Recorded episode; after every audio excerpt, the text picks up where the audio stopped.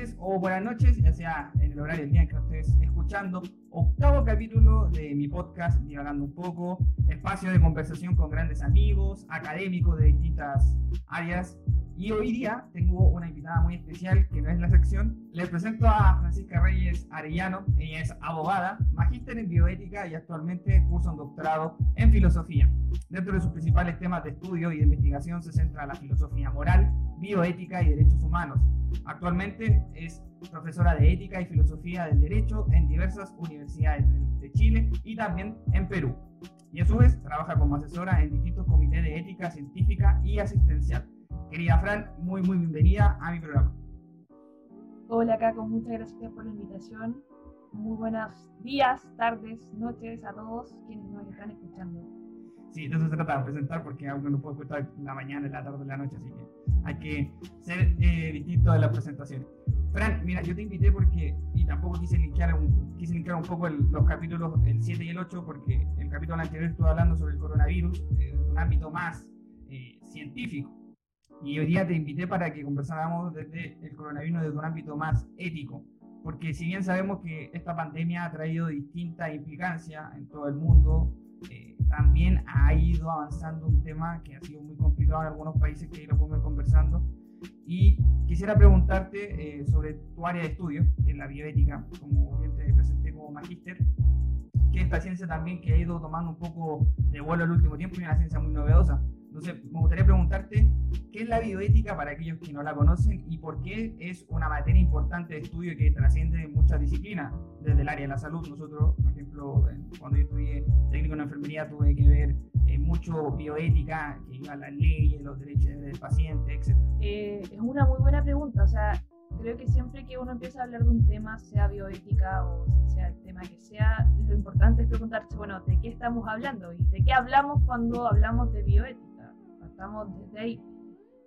Y si tú me preguntas si puedo definir a la bioética, la respuesta es, lamentablemente no puedo definirla de manera exacta. O sea, no existe una definición única de qué es la bioética. Pero sí existen aproximaciones que nos pueden dar una idea más o menos de qué se trata esta ciencia. Si uno busca bioética en Internet, o sea, si partimos de esa base vamos a encontrar varias definiciones y varios autores a lo largo de la historia han intentado dar una definición, pero cada definición suele tener lo que nosotros conocemos como un sesgo. Entonces, es importante que cuando nosotros hablamos de bioética, no nos quedemos con una única definición. Ahora, si yo tengo que contarles un poco de qué se trata esto de la bioética, bueno, como su nombre lo indica, etimológicamente hablando es bios, que significa vida, viene del griego vida, y ethos, que significa costumbre o ética. Entonces, costumbres y vida. ¿Qué nos quiere decir eso?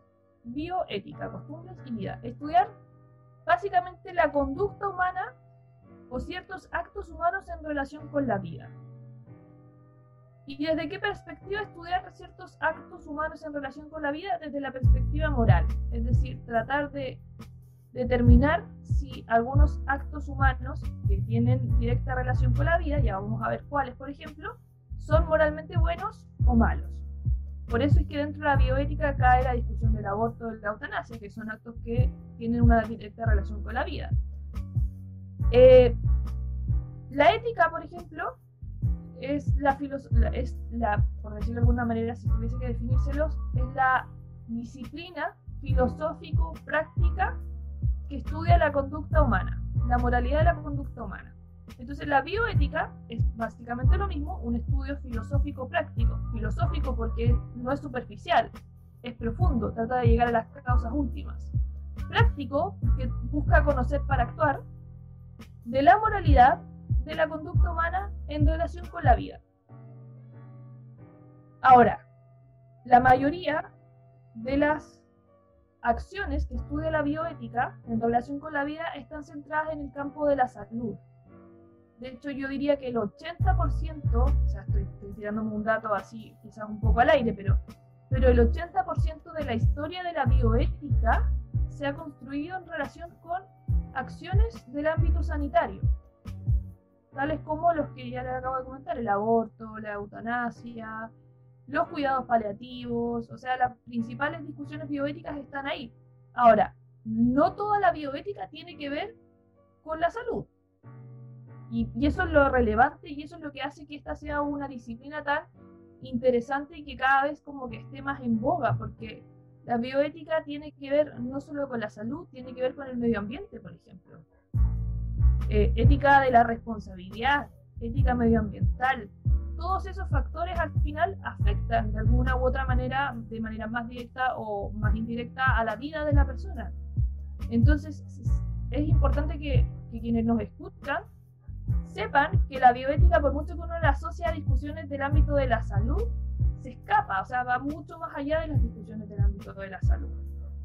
Y podemos hablar incluso de discusiones, como les decía yo, medioambientales.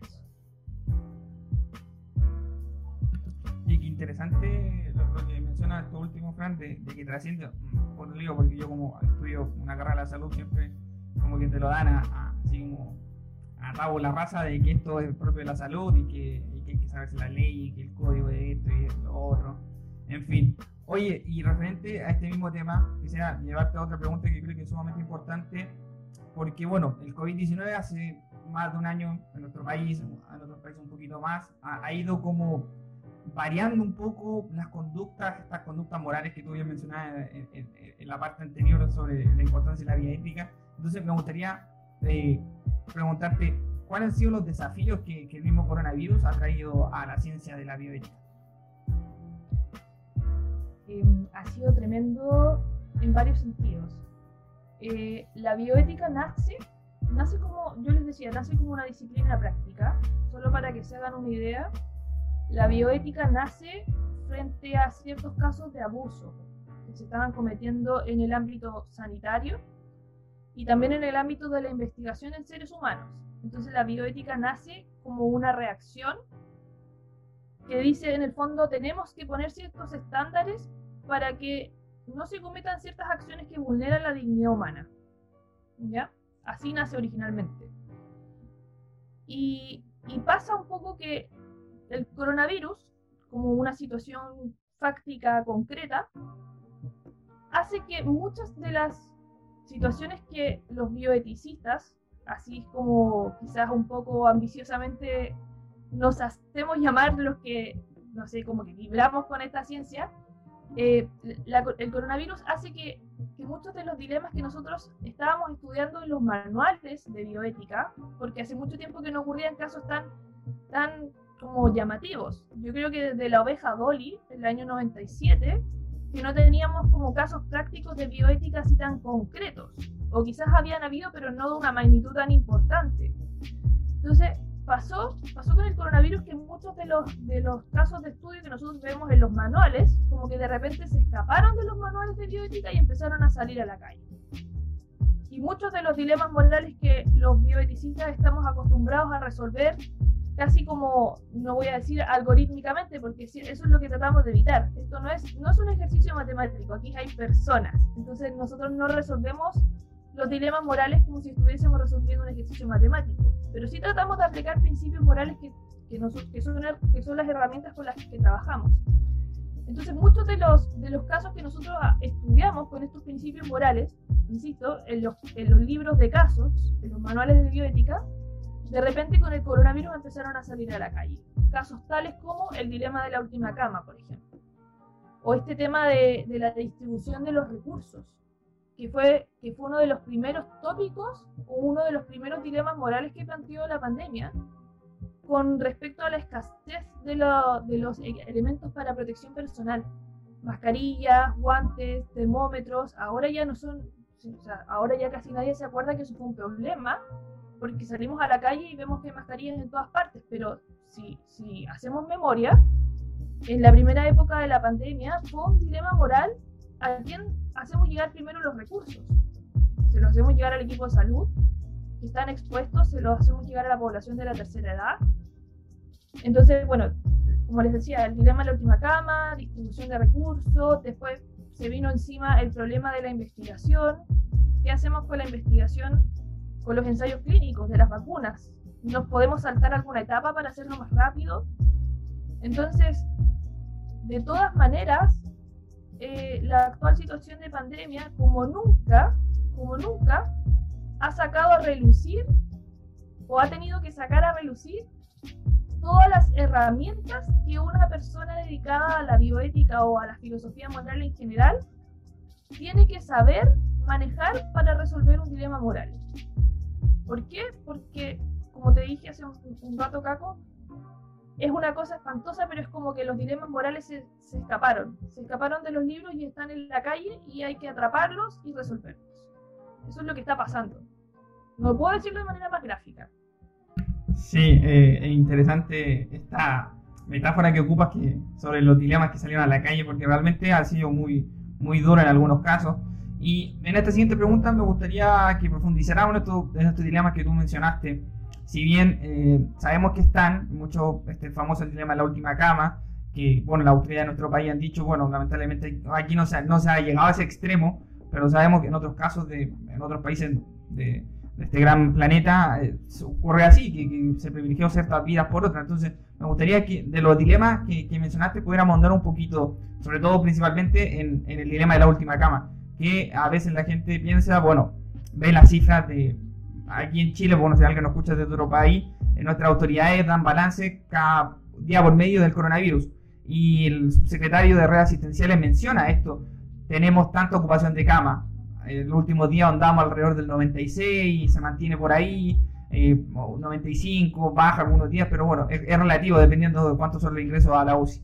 Entonces me gustaría que pudiéramos andar en esta parte eh, sobre esos dilemas. O sea, como te decía recién, efectivamente, por suerte, en Chile todavía no nos toca vivir como tal el dilema de la última cama, como si ya tocó lamentablemente vivirlo en algunos otros países, países como Europa, por ejemplo, grandes o sea, países con, con altos niveles de desarrollo como Italia, tuvieron que exponerse a este dilema, lamentablemente.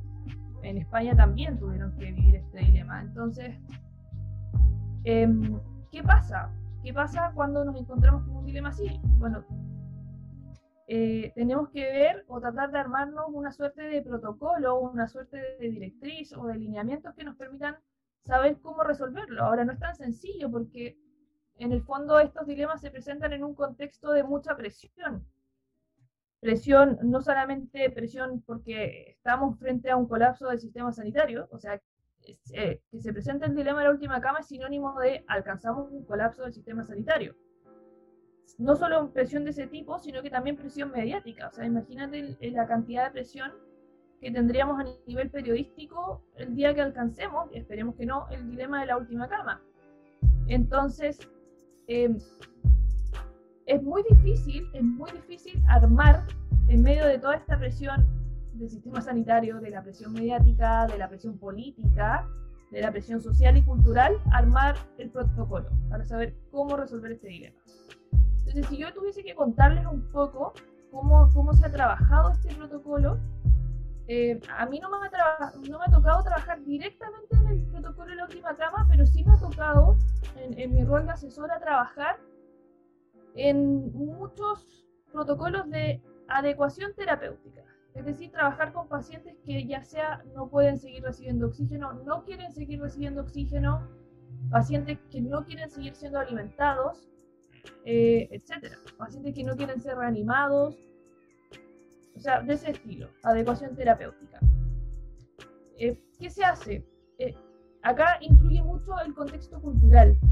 No se va a resolver, y acá tenemos que tenerlo súper en claro, porque hay mucha gente que decía, o que le causó escándalo cómo se resolvía el dilema de la última cama en Italia, por ejemplo.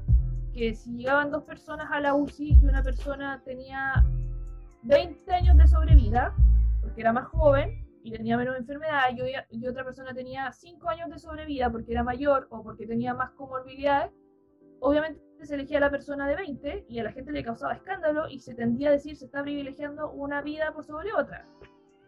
Y eso tiene que ver con el contexto cultural y social en el cual se elabora el protocolo para resolver. Y este dilema, tenemos que tener súper en claro, no se resuelve igual en un país que tiene una cultura o un, por decirlo de alguna manera, una corriente ética o que sigue una corriente moral como Italia, a un país latinoamericano como el chileno, donde entran en juego otros factores. Entonces, por ejemplo, en algunos países europeos prima una corriente moral más utilitarista, donde lo que importa, yo no estoy haciendo una crítica, en ningún caso estoy, estoy constatando un hecho, importa la maximización de los beneficios para la mayor cantidad de personas. Por lo tanto, podemos reducir el dilema moral a un cálculo matemático, que es lo que yo les decía que idealmente hay que evitar. Y en este caso, el cálculo matemático, ¿de qué factor va a depender? De los años de sobrevida. Por lo tanto, el dilema se va a resolver calculando cuántos años de sobrevida le quedan a la persona. Y eso se puede estimar dependiendo de la edad y de las comorbilidades que la persona tenga y de las condiciones con las cuales ingrese a la UCI. En cambio, en algún país de Latinoamérica, donde evidentemente tenemos, eh, tendemos a seguir otras corrientes morales o tenemos una formación cultural muy diferente, son otros los criterios que van a entrar en juego para resolver el dilema de la última cama. Por ejemplo, no va a bastar, que, esto fue lo que pasó un poco en Chile, lo que dijo muchas veces, trató de explicar el ministro Mañalich en su momento. Acá en Chile no va a importar tanto la edad de la persona, vamos a considerar otros factores como la condición en que la persona llegue, la condición no solo física, sino que la condición emocional, la condición de los familiares, la cantidad de soporte que esa persona pueda recibir al momento de salir de la UCI porque la rehabilitación de la enfermedad es compleja. Entonces da lo mismo que nosotros hagamos todo el esfuerzo en la UCI para rehabilitar a la persona si la vamos a dar de alta y no va a tener quien la cuide para la rehabilitación. ¿Se entiende? Entonces, la, carga cultural juega un factor súper relevante al momento de armar el protocolo para decirnos cómo vamos a tratar de resolver este dilema. Y lo importante es también tener en cuenta que tanto el dilema de la última cama, como el dilema de la distribución de las vacunas, como el dilema de la distribución del equipo de protección personal, ninguno de estos dilemas morales tiene una solución exacta. O sea, siempre son muy casuísticos, siempre se evalúa el caso a caso y la situación particular. No existe como una suerte de manual mágico de solución matemática, de fórmula matemática en que uno ingrese como los factores para la ecuación y a uno le diga hay que hacer esto. Todo esto es parte de un juicio muy prudencial para el que se supone los médicos y los asesores éticos tienen que estar preparados para poder en su momento desarrollar y llegar a una conclusión que sea la más adecuada. Sí, y, y, como tú bien mencionas, o sea, no se resuelve de manera así como algoritmo, sino que han salido bien, bien casuístico. Podemos hablar, el tema, de ejemplo, del tema de la vacuna, el, este desarrollo de la ONU COVAX, que ha permitido que muchos países que no han podido tener el acceso o que no han empezado ni siquiera su proceso de vacunación, puedan ir adquiriendo de manera paulatina cierta dosis para su personal médico, para los grupos de riesgo, etcétera. Oye, Fran, interesante lo que, lo que tú mencionas, que, que no, no, es fácil, eh, nadie tiene la varita mágica y sobre todo en estos temas que implica la vida, eh, poder resolverlo así como así. Eh, frente a esto, me gustaría preguntarte, con, con, haciéndote un poquito el nexo, bueno, el personal de salud son, han, sido, han sido los que han estado peleando y combatiendo esta pandemia. ¿Sientes que, que han tenido un buen desempeño, no en el tema médico, sino que en el tema moral? Eh, han, podido salvaguardar la vida o, se ha tenido que privilegiarse esta vía, hablando un poquito más aquí en el sistema propiamente tal chileno. O han, han habido casos de, médicos que han cometido negligencia debido al coronavirus o algún maltratamiento, etcétera. Yo creo que, bueno, esta pregunta es compleja y acá, eh, a ver cómo lo digo sutilmente. Eh, me voy a arriesgar un poco con lo que voy a decir. Pero lo que voy a decir es fruto de mi experiencia yendo a comités, yendo a hospitales y hablando con los médicos. Ha faltado mucho, o, esta, esta, esta situación de pandemia, esta situación particularmente extrema, ha sacado a relucir quizás entre el personal médico que falta mucho promover más la formación ética. Pero más que sentar a los médicos en, cuando estén estudiando la carrera de medicina y decirles, mire, esto es la ética, este es el manual de ética, etc., lo que falta es ejercitarlos en, este juicio de prudencia, en este juicio de, este juicio de conciencia moral, en esta capacidad de evaluar situaciones complejas y saber con qué principios o con qué criterios resolverlas de la manera más prudentemente posible. Eso es lo que más falta. Y, falta en parte ¿Por qué razón? Y acá yo salgo un poquito a defender a los médicos, porque me, me, tocó, o sea, voy a decir la verdad, me tocó ir a un hospital, que no voy a decir cuál es, donde llegué un día y los médicos estaban desesperados porque tenían como tres solicitudes de pacientes que pedían, una, una paciente pedía dejar de ser alimentada, otro paciente pedía que le redujeran el oxígeno hasta el mínimo posible, siendo que le quedaba un 5% de capacidad pulmonar, y otro paciente que pedía y que estaba al borde de una falla eh, cardiopulmonar y que pedía que no lo reanimaran. Entonces yo llegué, me llamaron de urgencia y este hospital y los médicos me dicen, por favor, no sabemos qué hacer. Lamentablemente, todos los médicos que estaban en esa UCI no eran chilenos, entonces no conocían la legislación chilena. Entonces faltaba, faltaba quizás también, y en ningún caso, en ningún caso es una crítica a los médicos extranjeros, al contrario, es, un agradecimiento porque ellos están jugando un rol tremendamente importante, pero, pero falta mucha capacitación en ese sentido, porque el médico me decía, yo sé perfectamente cómo manejar una infección, sé perfectamente cómo reanimarlo, pero ¿qué hago ahora que me dice que no lo reanimo? Y las consecuencias legales yo no sé cuáles podrían ser, y las consecuencias morales, como que no, no, no sé qué, qué, qué, hago. Y si le reduzco el oxígeno al, al nivel normal, en cantidad de litros, o sea, al nivel ambiente, esta persona se va a morir. O sea, en el fondo me está pidiendo morir. ¿Puedo hacer eso? No sería equivalente a cometer eutanasia, entonces no sabía si podía hacerlo o no. Y junto con esta situación de, de la gran cantidad de médicos extranjeros que de repente no conocen la legislación chilena, también ha pasado que por esta situación extrema de pandemia se ha contratado gran cantidad de médicos que todavía no terminan la carrera entonces que no han terminado el internado, por ejemplo.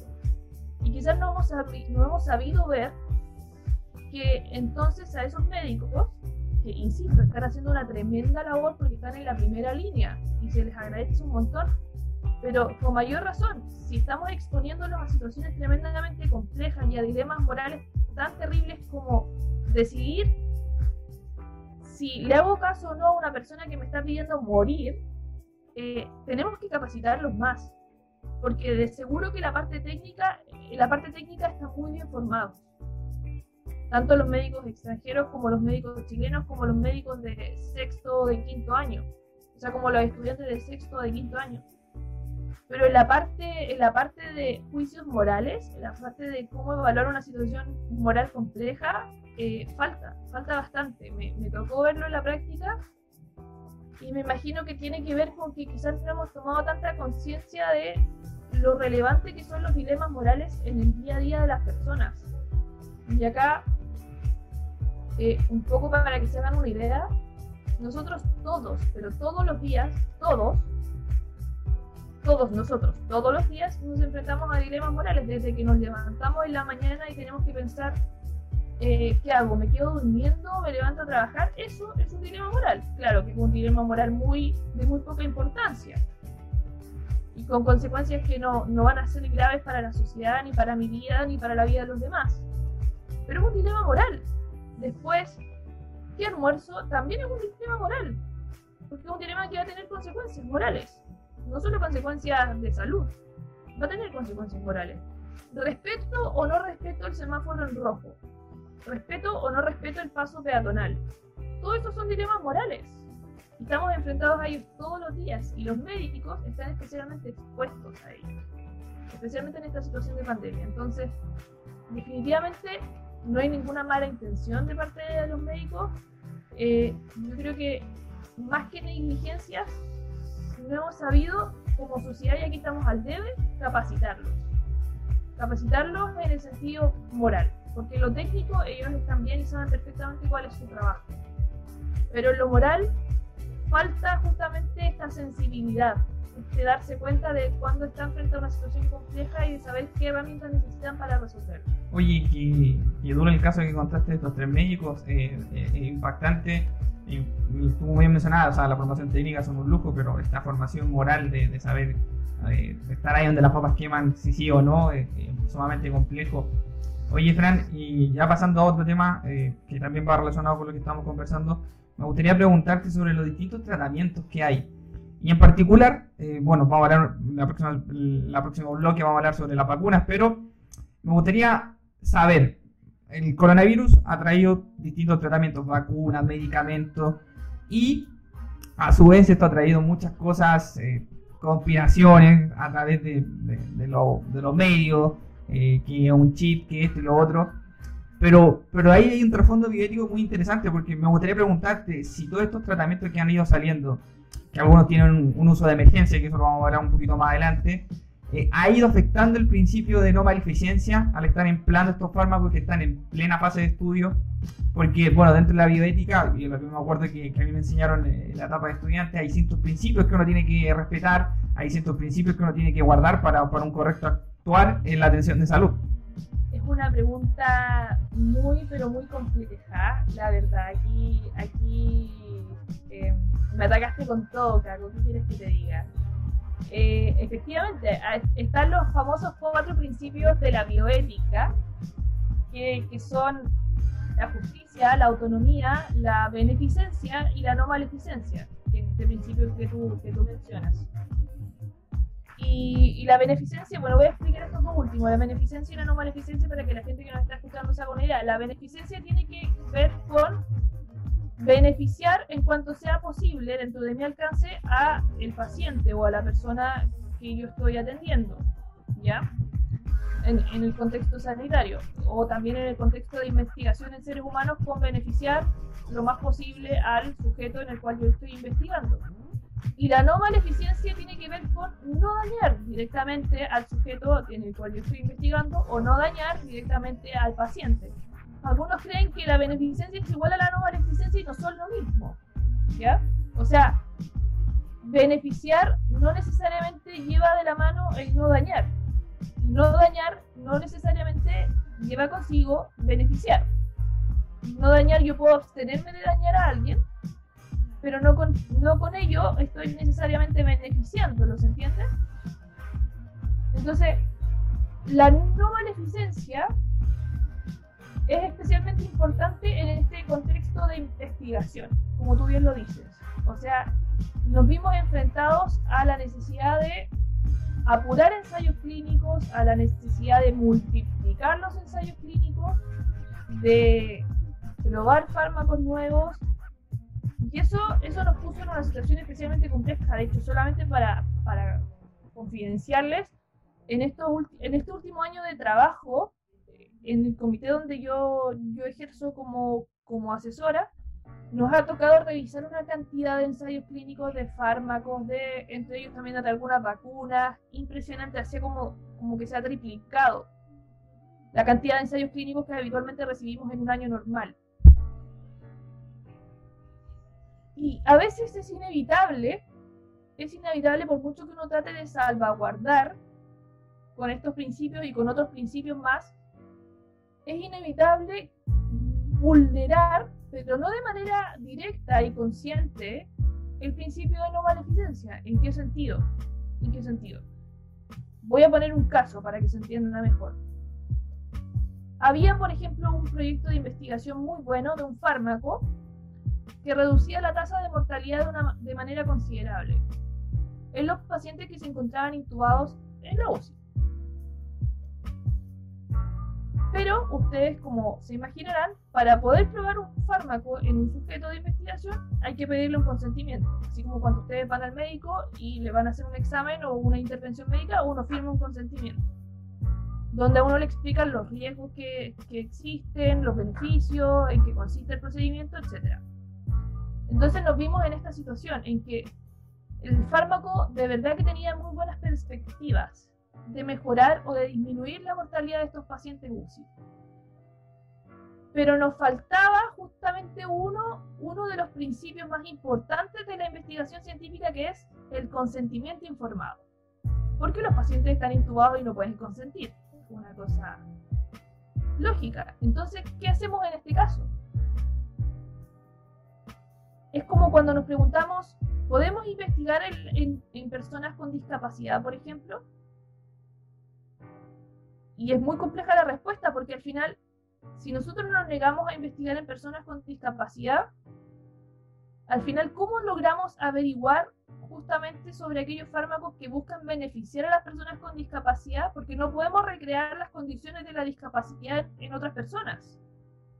Entonces, a veces este principio de no maleficencia se vulnera, pero no de manera consciente y no de manera directa y voluntaria y dolosa, así como, no, vamos a generarle un daño a este paciente. De hecho, muchas veces no es un daño directo, pero a veces sí, sí, aunque se evita con todo, o sea, se evita todo lo posible, eh, muchas veces sí tratamos de, por ejemplo, eximir el consentimiento informado en algunas investigaciones. ¿Por qué? Porque los beneficios, los potenciales beneficios son mucho más altos que el mal que podría producir no preguntarle a la persona si quiere someterse o no a la investigación. ¿Se entiende? Pero estos son casos tremendamente excepcionales. O como pasó también eh, en el caso de las vacunas, que yo no creo que sea una vulneración del principio de no maleficencia, pero en Chile se comenzó la vacunación masiva con Sinovac y bueno, con Pfizer, AstraZeneca, mucho antes de que la fase 3, que es la fase donde se estudia la, ya no se estudia la tanto la seguridad del fármaco, la seguridad se estudia la fase 2. Pero se empezó la vacunación masiva antes de que terminara la fase 3 del ensayo clínico. De hecho, para la fase 3 todavía falta como un año para que termine. Y nosotros ya estamos un 50% de la población vacunada. Y el estudio sigue llevándose a cabo en muchas clínicas en Santiago y en varios lugares de Chile. Entonces, nos podríamos preguntar, ¿es eso una vulneración del principio de no maleficencia, así como estrictamente hablando, me parece ser que no, porque no es que se haya querido provocar un daño deliberado a la persona, ni al sujeto de investigación, ni a la población en general, sino que las circunstancias ameritaban que en esta situación de, de emergencia sanitaria, en el fondo no se esperara a completar la fase 3 de investigación, sino que se esperara la fase 2, que era la que comprobaba la seguridad y la eficacia del medicamento, y la fase 3 es la que ya comprueba la farmacocinética y en el fondo los esquemas, los diferentes esquemas de vacunación, y ya son otros los criterios que comprueba esa fase.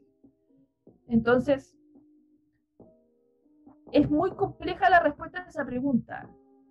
Mi, mi respuesta es, deliberadamente el principio no se vulnera, voluntariamente no se vulnera, ni se ha vulnerado. ¿Ya? Pero puede suceder que efectivamente en algunos casos se omita, se omita ciertas, ciertos estándares, por ejemplo, o se omita ciertos, sí, ciertos estándares éticos en pos siempre de un balance riesgo-beneficio.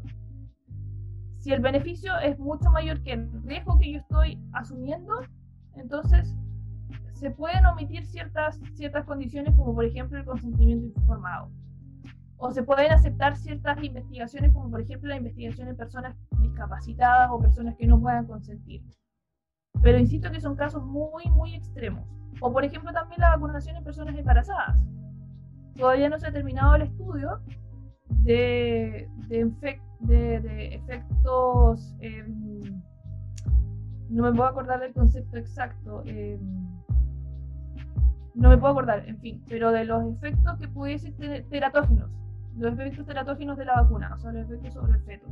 No se ha terminado ese estudio, pero en el fondo se aceptó que se podía utilizar en embarazadas, pero ahí no hay ningún, no hay ningún intento de causar un daño deliberado, que es en el fondo lo que dice el principio de no maleficencia, no causar un daño deliberado. Oye, pasamos por distintos dilemas muy interesantes. Eh, como, te, como tú mencionas, esto va mutando y cambiando y, viendo que también hasta dónde llega el ser humano, o sea, es, buena la, la, salvedad que tú haces, o sea, no se viola el principio que, que, también es fundamental y que rige mucho a, actuar médico dentro del área de la salud.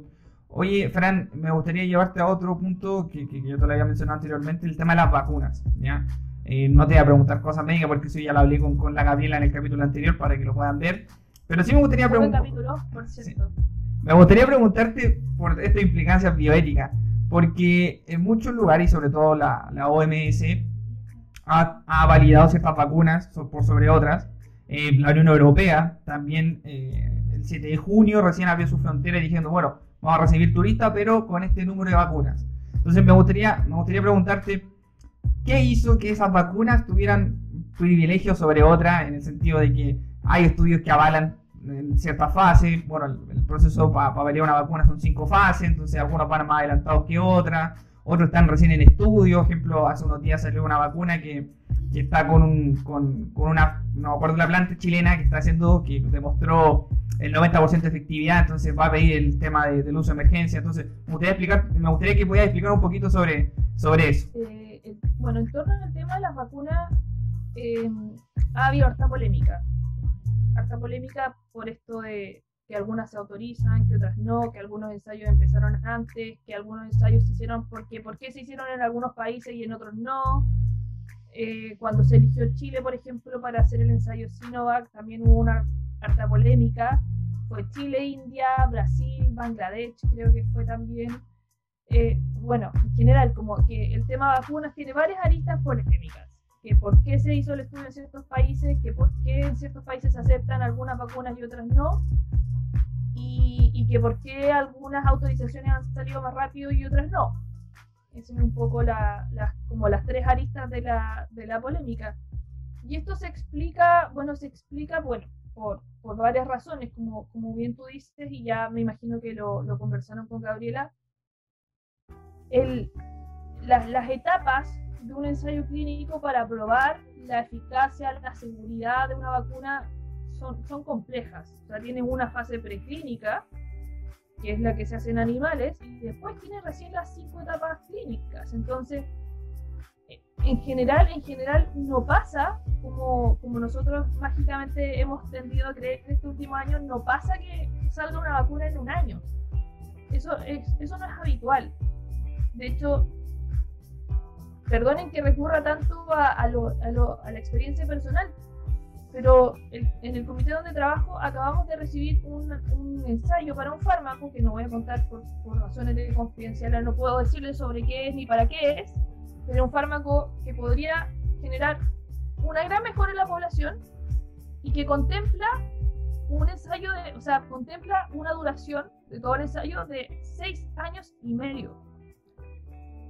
Yo no podría decir, chuta, seis años y medio para probar un fármaco que podría hacerle bien a un montón de gente, pero la respuesta es que sí, es que eso, ese, eso es lo que dura un ensayo clínico habitualmente de un fármaco, de una vacuna, si esto de que dure un año es, una, es como una suerte de panacea mágica que, que nos vendieron y que está bien porque estamos en una situación de emergencia.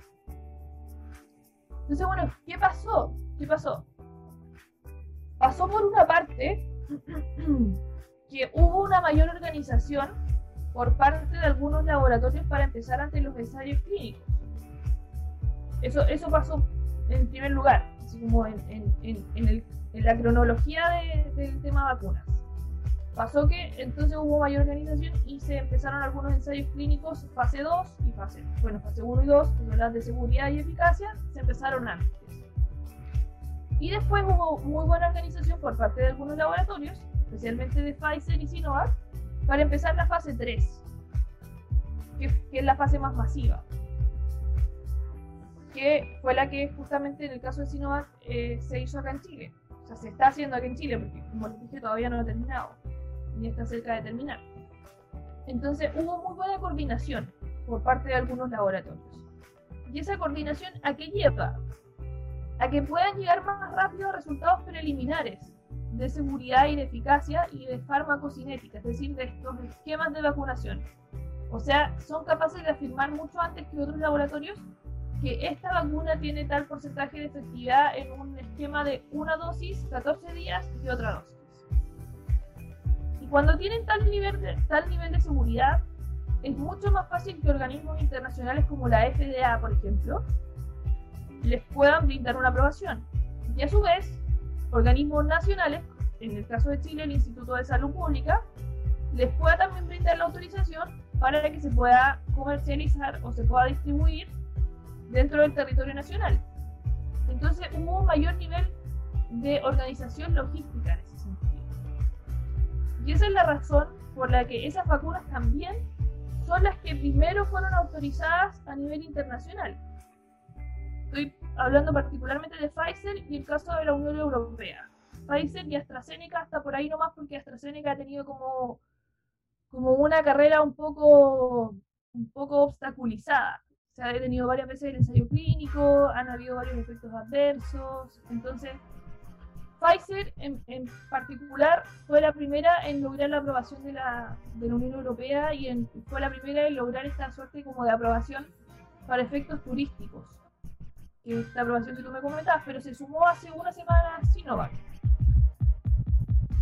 El tema con Sinovac, eh, ¿por qué tú me preguntabas eh, por, qué, por qué no fue aceptada, por ejemplo, para este tema turístico?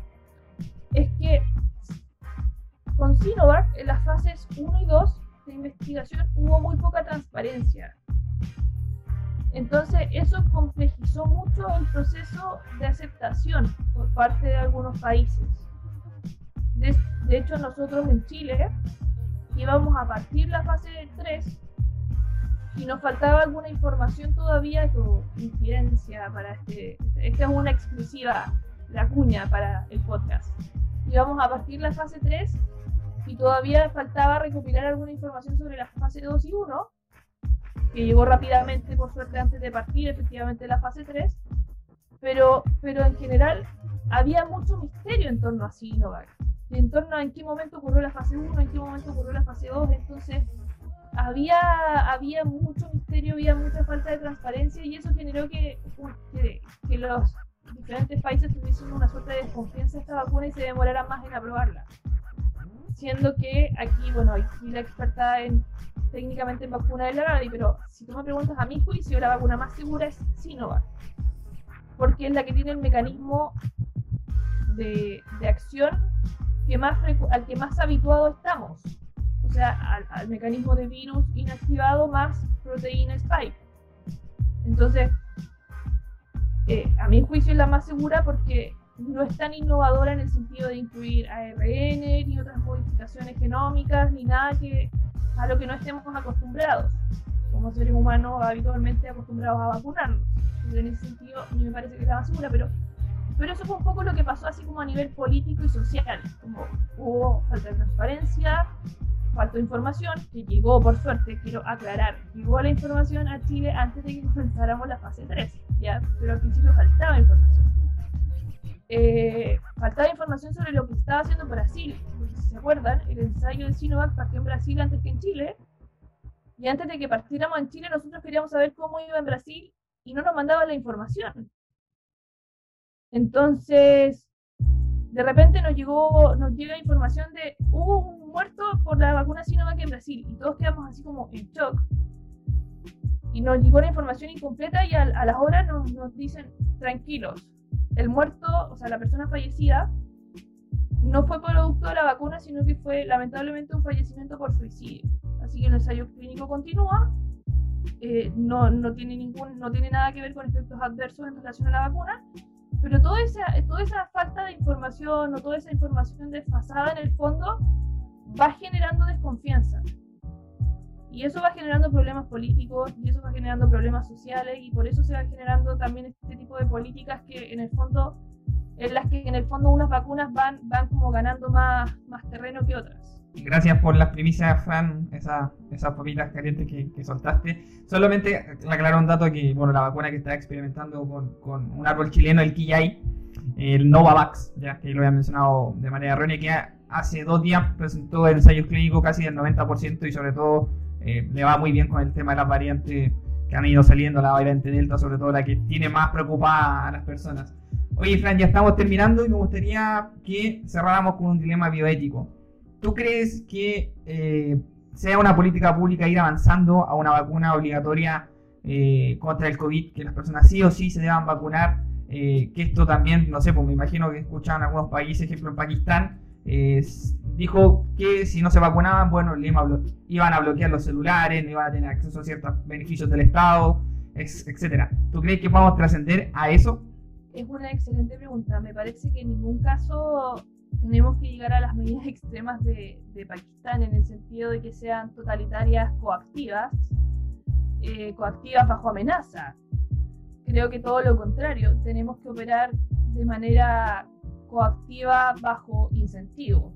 Yo creo que esa es la manera correcta de operar. Entonces, ya he visto varias iniciativas muy buenas que, en que, por ejemplo, pero son iniciativas de particulares que de hecho podríamos tomar como, como referencia y ampliarlas y utilizarlas como futuras políticas públicas en esta materia. Eh, lugares donde uno va y si lleva el carnet de vacunación te hacen un descuento por tener las dos dosis o con una dosis hacen un 10% de descuento y con las dos hacen un 30%, por ejemplo.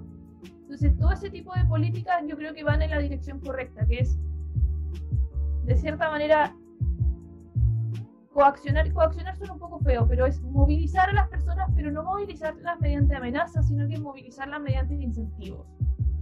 Esa es la dirección correcta. Ahora, si eso no fuese suficiente para alcanzar un cierto estatus de seguridad o un cierto momento en que podamos, ojalá, ojalá, alcanzar la, la famosa y la tan anhelada inmunidad de rebaño, podríamos o no llegar a la obligatoriedad de la vacuna, eh, me parece, me parece que, que sí, perfectamente sí. Porque, porque en el fondo la lógica es la misma que bajo la cual operan algunas vacunas que ya son obligatorias en nuestro país, como la vacuna del coqueluche. Entonces, en, en, algunos esquemas de vacunación, especialmente en los niños. Entonces, la, la lógica que subyace a la obligatoriedad de algunas vacunas que ya, ya son obligatorias en nuestro país cuando, cuando uno tiene un hijo y, tiene que vacunarlo con un esquema obligatorio cada cierto tiempo, eh, es justamente erradicar enfermedades que existieron, pero que se, eh, se busca evitar vuelvan a existir. Entonces, si en algún momento alcanzamos la esperada eh, inmunidad de rebaño o estamos cerca de alcanzarla y la idea es mantener esa constante en el tiempo, suponiendo que salgan nuevas cepas, suponiendo que eventualmente haya nuevos rebrotes, perfectamente bajo esa, bajo esa lógica, a mi parecer se justificaría perfectamente eh, la obligatoriedad de la vacuna. No me parecería que fuese una política pública extravagante ni en ningún caso totalitaria, porque ya, ya existe. O sea, ya existe, no, no es nada nuevo en nuestro país. Ya tenemos, ya tenemos esquemas de vacunación obligatorios. Lo que pasa es que casi a casi nadie, casi nadie le hace sentido vacunarse obligatoriamente porque cuando nos vacunamos obligatoriamente somos niños. Entonces casi nadie lo recuerda. Y suena como un poquito fuerte ir a vacunarse obligatoriamente siendo adulto. Yo creo que puede ser como un fenómeno un poquito impactante en ese sentido. Pero, pero me parece que si estamos hablando, si hacemos una ponderación de bienes que están en juego, y por una parte está el bien común, está la seguridad del sistema sanitario, la salud de la población, y junto con ello también la integridad física, psicológica, mental de la población, que hemos visto que también está en juego, versus, versus, por ejemplo, la libertad de conciencia, que podría ser lo que alegara alguien antivacunas, evidentemente que en este balance de bienes que están en juego, por supuesto que pesa más el bien común, la integridad de la sociedad, la integridad física, psíquica, emocional, eh, el bien común, o sea, ya dije el bien común, perdón, la seguridad del sistema sanitario, etc. Entonces, considerando así el escenario, eh, a mi juicio es perfectamente justificable. Ahora, no sé si como una política permanente en el tiempo, pero sí al menos, al menos hasta que se logre una cierta seguridad en la erradicación del virus. Que no sé, no soy científica, entonces no sé cuánto tiempo sea eso posible. Fran, gracias por eh, ayudarnos ahí a resolver y a, pensar en este dilema bioético. Lo de Pakistán fue solamente un, mero contrapunto, ya, no es que apoyen medidas totalitarias contra la persona. No, no.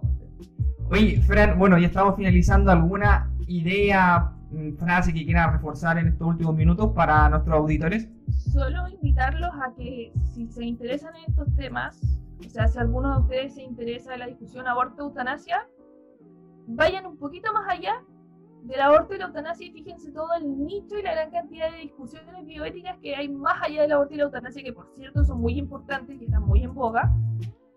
Pero si ya les interesan esas dos discusiones, los invito a que indaguen un poquito más en este mundo de la bioética que es muy importante y es un mundo en el que necesitamos especialistas porque, como les decía, estamos cada vez más enfrentados a dilemas morales todo el tiempo. En el ámbito de la medicina, en el ámbito de la educación, en el ámbito del derecho. Entonces vamos a necesitar profesionales y la invitación es que si alguno siente como el bichito o el interés, eh, que por favor se forme en esta área porque los vamos a necesitar. Y con esa invitación a, a informarnos y a poder quedarnos con esto de la bioética, a saber un poquito más que no solamente aborto y eutanasia, sino que va más aún. Eh, terminamos el programa del día de hoy. Recuerden que pueden encontrar este podcast en mi canal de YouTube, divagando un poco. También nos encontramos en las diversas plataformas Spotify, Google Podcast, donde también nos pueden encontrar. Ha sido un gusto y nos vemos en un próximo capítulo. Hasta pronto.